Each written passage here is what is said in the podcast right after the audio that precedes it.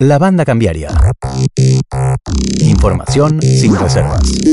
Bueno, Álvaro, ha sido el tema de la semana, el tema del mes, el tema del año. Quizás la sequía, las complicaciones, cómo impacta esto en la economía de la provincia de la Santa Fe, cómo impacta en la economía de la Argentina.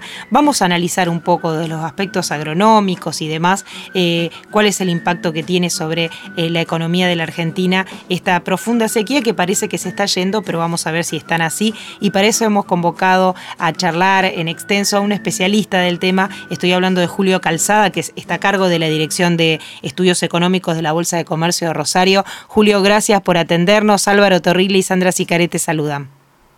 Eh, ¿Qué tal Álvaro? Sandra, un gustazo grande. Gracias, por la invitación.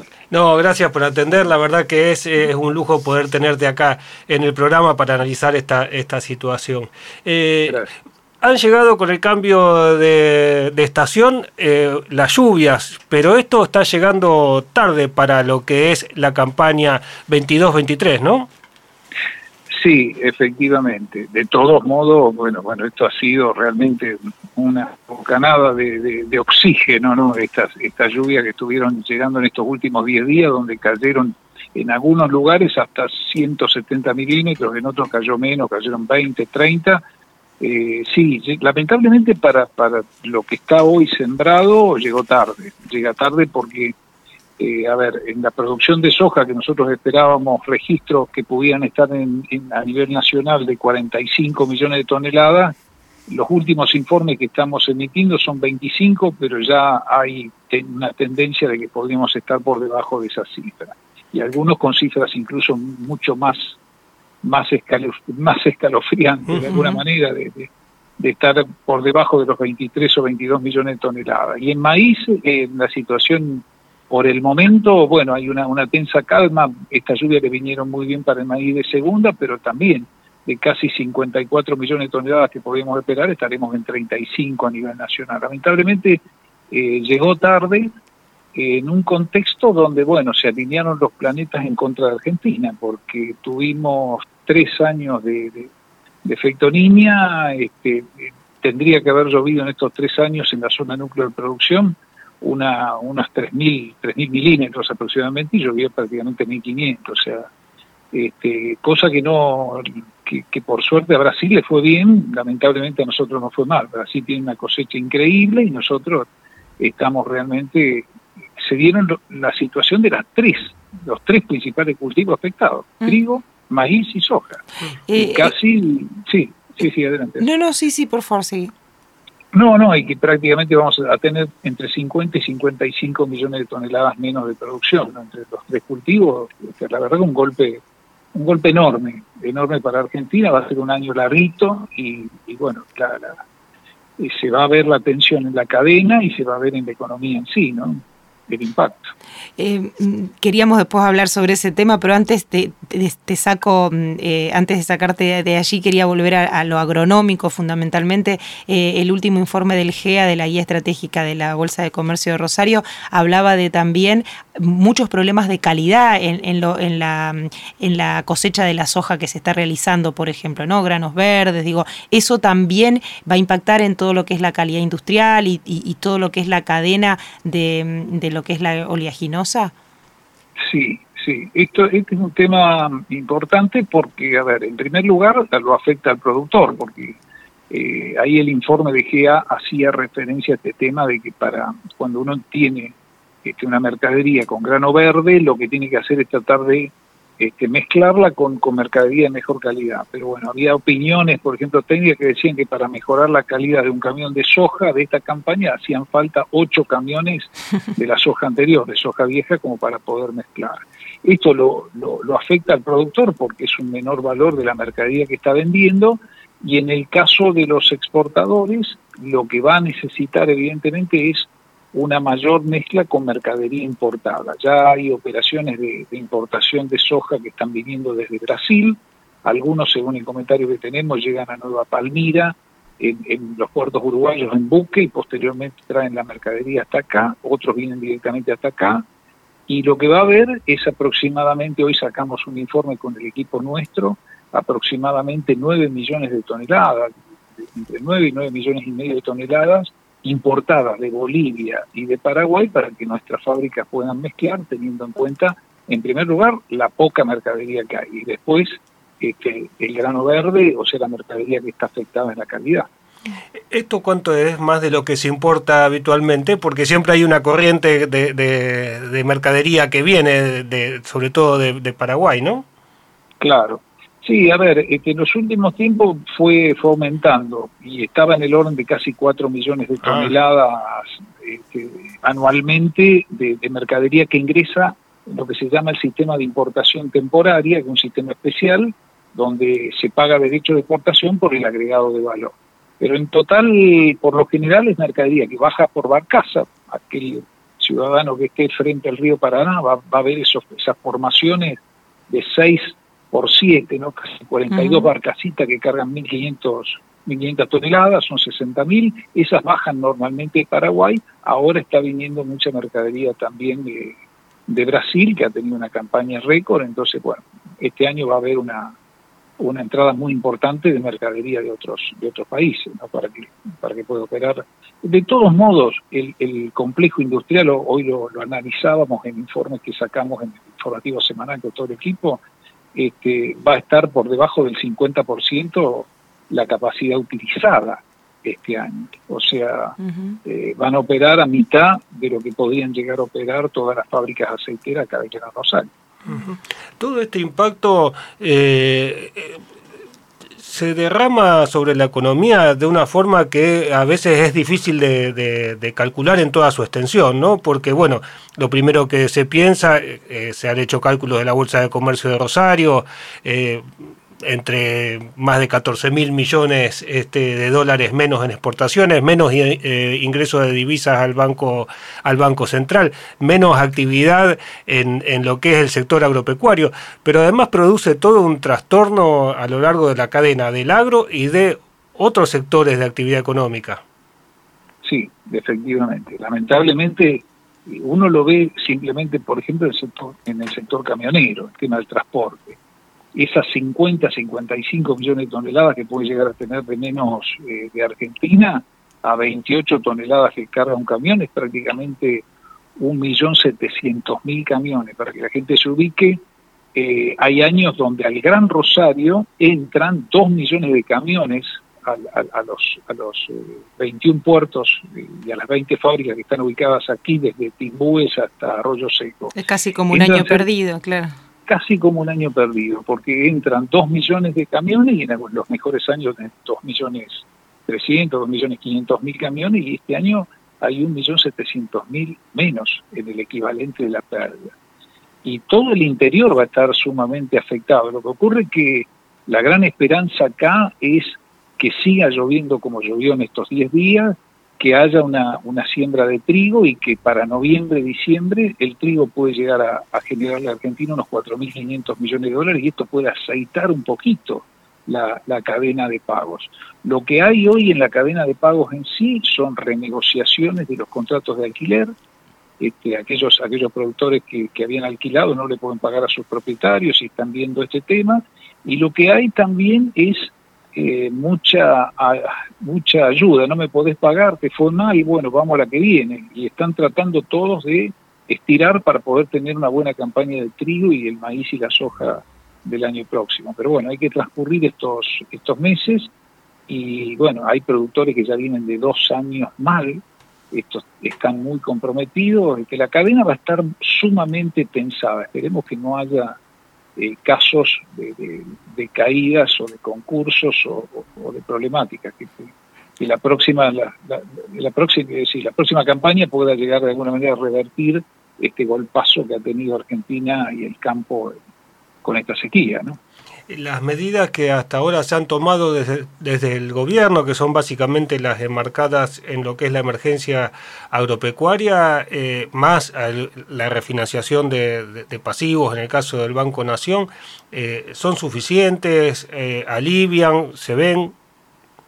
A ver, el, sector y las entidades del campo tienen una mirada crítica respecto de las medidas que se han implementado. Ellos sostienen, lógicamente, que es insuficiente. Lo que pasa que el volumen de pérdidas que ha tenido, nosotros la última estimación que hicimos en soja, maíz y trigo de cuánto los productores dejaron de percibir el producto de la sequía y más lo que perdieron, gastos que hicieron y que se perdieron, nos está dando 16 mil millones de dólares. Con lo cual pensar en una ayuda estatal o un conjunto de medidas este, nunca va a poder llegar a compensar una pérdida de estas características. Las medidas que tomó el gobierno fueron en principio eh, algunas relacionadas con AFIP, como tiene que ver con, la cuestión de que aquel que tuvo que vender haciendo de manera forzosa, este, no se computa esta venta en impuesto a las ganancias, los anticipos de impuesto a las ganancias se trasladaron para el año próximo, pero son medidas que, bueno, después todo el tema del refinanciamiento de Banco Nación,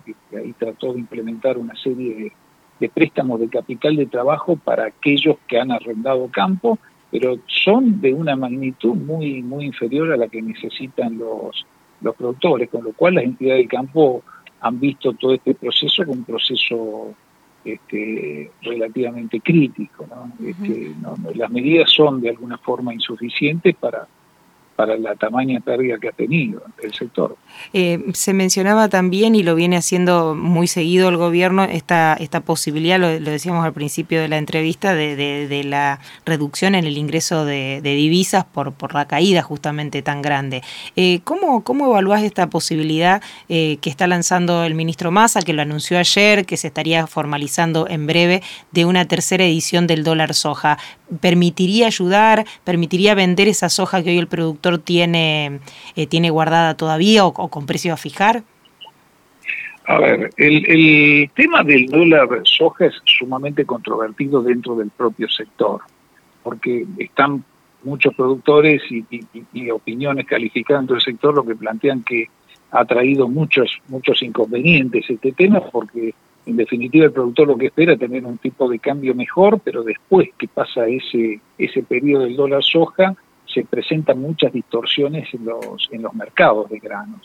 A ver, se, dio, por ejemplo, la situación de aquellos contratos que se había entregado mercadería fijar, terminan fijándose por un importe de 77 mil, 78 mil pesos, eh, cuando en realidad estaba 90 mil.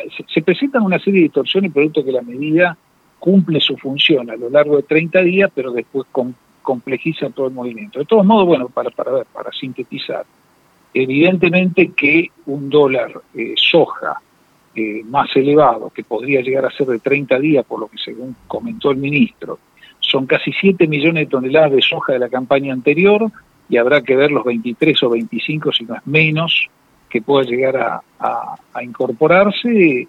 Esto, si el tipo de cambio es un tipo de cambio atractivo, evidentemente que los productores van a, van a vender, van a, van a agilizar la venta. Habría otros productos como maní, arroz, vino, que aparentemente también van a tener este, un tipo de cambio diferencial. Si uno mira las experiencias anteriores con los otros dos dólares soja, y prácticamente fueron 20 millones de toneladas la suma de los dos y 10 mil millones de dólares que le agregó este, la suma del dólar soja 1 y 2 a, a las divisas, a las reservas del Banco Central. Este, de todos modos, este, lógicamente ahora si lo que va a haber es, es, un importe, se habla de 15 mil millones de dólares entre todo el se ¿no? La suma de soja más los demás. Evidentemente que, que bueno, es una decisión del gobierno este, ante la pérdida de divisa que ha tenido con, con esto y que, evidentemente la medida este, va, puede llegar a ser efectiva. Yo diría, como una opinión personal que creo que va a ser efectiva en términos de generar eh, las divisas. No va a alcanzar, por eso el ministro avanza con otras cuestiones. Ayer hubo una medida muy, muy crítica para, para el sector, que fue el tema de una resolución de AFIP que encarece las importaciones porque había rubros que estaba eximido de pagar impuestos a las ganancias y, y, e IVA, y ahora, bueno, las importaciones de fertilizantes, de fitosanitarios van a tener un aumento que algunos analizan hasta términos del 15%. Eh, son todas medidas tratando de recaudar, son todas medidas tratando de paliar lo que ha sido el efecto de esta sequía. Pero yo creo que el, dólar soja va a cumplir la función de que los productores ante un tipo de cambio atractivo comercialicen gran parte de la mercadería. Nuestras redes sociales. Encontrarnos en Twitter, Instagram y Facebook. Escucha los podcasts de la banda cambiaria en nuestro canal de YouTube y Spotify. La banda cambiaria. Y en ese sentido, más allá del, beneficio que puede traer para, para el fisco, eh, de alguna manera no puede ser un incentivo teniendo en cuenta que arrancan una campaña nueva tan crítica y tan ajustado financieramente, digo, para tener de alguna manera un plafón para arrancar mejor la campaña próxima, el dólar soja, digo, de, hacerse de, de, dinero fresco eh, mucho mayor para, para poder arrancar la fina. Sí, sí, sí, sí, sí, evidentemente para muchos productores este, vender rápidamente y hacerse de esos excedentes, eh, excedente financiero, que va, va a servir para mayo, para cuando ya estén este, sembrando, sembrando trigo. Este, muchos lo van a ver así, algunos van a esperar, algunos van a esperar. Hoy hay, hay muchas estrategias defensivas. El otro día hacíamos un relevamiento acá con el equipo nuestro eh, sobre los productores porcinos que estaban comprando maíz, por ejemplo. Y, y hay todo tipo de estrategias. el maíz prácticamente no está llegando a los circuitos normales de, compra por parte de los exportadores, eh, sino que se, directamente los propios productores eh, porcinos están viendo en toda la zona quién, quién es el productor que lo tiene y los están comprando. Hay, un, hay mucha, y esto bueno también tiene que ver con el sector este, avícola, muchas estrategias defensivas en un momento donde la frazada es corta y bueno, y hay menos mercadería, este, no hay menos mercadería disponible. Eh, eh, va a ser un año, va a ser, va a ser complejo, pero sí, efectivamente yo creo que el dólar soja va a permitir que muchos productores se hagan de los excedentes como para tratar de sembrar trigo y bueno, ir cumpliendo los compromisos. Está descartado, por lo menos este, eh, en, la previa, que entren trigo y maíz en este dólar diferencial, parece, ¿no? Aparentemente por las declaraciones que le hizo el, ministro en, Estados Unidos ante corresponsales no entraría eh, maíz y, trigo. Este, de todos modos, del maíz viejo estará quedando muy poquito, prácticamente un millón de toneladas para comercializar y todo depende ahora de las si efectivamente están estas 35 millones de toneladas de maíz. Argentina para todos sus consumos, animal, eh, para todo lo que tiene que ver con producción porcina, vacunas, eh, lácteos, etanol, etcétera, necesita siempre 19 millones de toneladas de maíz, eso según la estimación oficial. Este año va a haber 35 aproximadamente de producción y si no hay un poquito menos. Este maíz debería haber, y el gobierno ha tomado medidas de rolear los compromisos de los exportadores en materia de exportación, o sea, pasarlo para más adelante. Entonces, el maíz tendría que haber, pero va a haber tensiones, evidentemente, que tenga el maíz lo va a hacer valer, este, y por el momento no se observa ni en la industria avícola ni porcina faltantes de maíz. Eso es lo que nosotros veíamos y relevamos hace poquito. Pero bueno, va a estar la fachada muy cortita, ¿no? Y, también mencionabas al principio el tema precios y la, cosecha de Brasil, sobre todo en, soja, porque eh, este es un escenario que para sumarle problemas, eh, la sequía no produce un aumento de precios, por lo menos en el valor de, de la soja local, ¿no? Sí, exactamente. A ver, eh, cuando uno mira, estamos con precios que están por encima de, otros años. No lógicamente los precios que regían en el momento del inicio de la, de la guerra entre Rusia y, Ucrania. Pero sí, eh, si Brasil no hubiera tenido el campañón que ha tenido, este, el efecto sobre precio de esta caída en la producción argentina hubiera sido más alto. Y, en buena hora por los hermanos brasileños, que les pudo ir bien, ¿no? Este, pero, pero esto es un factor que no que, que se ha contrapuesto prácticamente a, la, a las posibilidades que nosotros teníamos de recuperar algo con mejores precios. De todos modos, a ver, eh, hay que esperar, el mundo está hoy en un contexto de muchas tensiones geopolíticas y como pasó la otra vez con Rusia y Ucrania, de pronto los precios los precios del trigo, girasol tuvieron un salto espectacular producto de estas cuestiones que no están aclaradas, ¿no? Pero por el momento sí, los precios no alcanzan a compensar las enormes pérdidas que hemos tenido en, rinde y en producción por la sequía. Y Julio, para, para finalizar, te queríamos preguntar por ahí un escenario un poco de cómo estás viendo la macroeconomía, ¿no? En un, en un año donde, además de todo esto que estábamos mencionando eh, desde el punto de vista sectorial, es un año electoral, es un año donde la, la Argentina enfrenta distintos compromisos también de cumplimiento de su deuda y demás. ¿Cómo estás viendo un poco eh, la economía argentina de aquí al mediano plazo? Bueno, a ver, es una, como una opinión personal.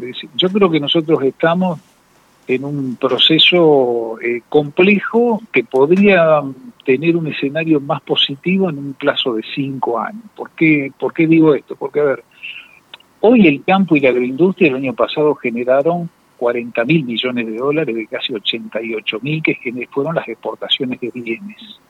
En servicios hubo casi 10 mil millones de dólares más, con lo cual Argentina llegó a casi 100 mil millones de dólares, producto también del soja 1, soja 2, o sea, los dos programas incentivaron las exportaciones, dólares que faltan ahora, pero bueno, que fueron en aquel momento. Pero ¿qué quiero decir? A ver, estamos en un momento donde el campo y la agricultura genera 35 mil a 40 mil millones de dólares. Minería genera 3.800 millones de dólares de exportaciones. Oro 2.200, litio apenas 700 en este momento, son 3.800. El sector automotriz genera 7.800, pero necesita muchas de esas divisas para sus importaciones. Y después está Vaca Muerta, que Vaca Muerta este año tiene que armar inversiones por 8 mil millones con exportaciones de 4 mil que tienden a crecer. Falta el gasoducto Néstor Kirchner, ese, esa puede ser una conexión importante para vía uruguayana poder venderle gas a, a, Brasil. O sea, estamos en un momento donde aquellos que tendrían que ayudar al campo y la agroindustria a generar más divisas, recién empiezan a crecer, recién empiezan a moverse. Esto quizás en cinco años tengamos valores que sean diferentes, y ahí estemos un poquito más, más holgados. Eh, esta sequía le pega concretamente a, esos 35 mil millones que, que, normalmente aporta el campo y la industria. Después eh, tenemos hoy, yo creo que en materia de tensiones cambiarias, creo que va a haber algunas tensiones, pero no, no sé, esa es mi opinión personal, me parece que aún en un escenario electoral, creo que las variables no se van a desestabilizar, es la sensación que a mí me da ¿no? con respecto al tipo de cambio. Eh, y después que creo que también eh, de parte del Ministerio de Economía adoptan decisiones. Algunas son negativas para el sector, pero van tomando decisiones. Este, y creo que el Fondo Monetario va a, va considerar el problema de la sequía, los 5 mil millones que se perdió también con la guerra, 5 mil millones más de divisas que se perdieron con la guerra eh, entre Ucrania y, Rusia que lo afectaron a Argentina, creo que el fondo va a dar una, una señal de, aporte y de colaboración a este proceso electoral. Y bueno, ya después veremos el año próximo las, las grandes asignaturas que tenemos, una deuda en pesos enorme, eh, que genera realmente intereses este, enorme y bueno, después todo lo que puede ser reestructurar nuevamente la deuda en dólares y bajar el déficit fiscal. Pero yo, a pesar de las pensiones pequeñas que creo que vamos a ir viendo, no veo un escenario eh, electoral eh, en lo económico que pudiera desestabilizarse. Me parece que vamos a tener inflación alta, la gente va a sufrir los precios de los alimentos pero no veo no veo que, pudiera haber desequilibrios más fuertes este año. Es una opinión personal, ¿eh? no comprometo la opinión de, de la Dirección de Estudio de la Bolsa, no, no, puramente mi mirada. Bueno, te agradecemos mucho y también a todo tu equipo, vos en todo momento lo mencionabas, hay, hay un, grupo de excelentes profesionales que trabajan con vos allí en la, en la dirección, que habitualmente eh, es un insumo muy importante para nosotros, así que también felicitaciones a ellos por el trabajo que hacen y por la rigurosidad con la que lo hacen, ¿no? Eh, así que en nombre, en nombre tuyo, a todo el equipo de la, de la Dirección de Estudios Económicos, Muchas gracias por este contacto, Julio. No, muchísimas gracias a ustedes porque en nombre nuestro, de, todo, de todos los integrantes del equipo, la verdad que ha sido una apuesta de la Bolsa de Comercio a lo largo eh, de, todos estos años de crear un equipo de esta característica y muchísimas gracias a ustedes porque ayudan a difundir y estamos a disposición de, la comunidad para tratar de emitir los informes más precisos que podamos y que puedan servir para tomar buenas decisiones. Gracias, muchas gracias. Hasta la próxima. Bueno, muchísimas gracias a ustedes.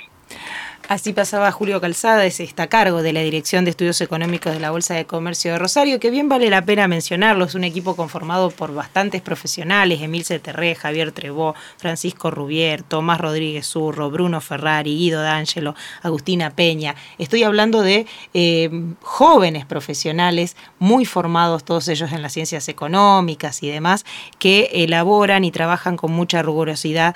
Eh, al frente, por supuesto, está Julio Calzada de este equipo. Eh, eh, una charla donde hubo de todo, Álvaro, la verdad, con, con muchos datos. Sí, muy profundo todo lo que tiene que ver con el análisis del sector agropecuario, de la economía del sector agropecuario y del impacto de la sequía en toda la economía en general. También con este, una mirada personal sobre lo que es la economía, con algo que a lo mejor sorprende un poco sobre todo desde el, lugar en lo que se analiza, que es que no cree que vaya a haber una gran desestabilización cambiaria durante este año, aunque se puedan dar algunas pequeñas tensiones. La Banda Cambiaria. La Banda Cambiaria. Un informe semanal de economía local, nacional e internacional. La Banda Cambiaria.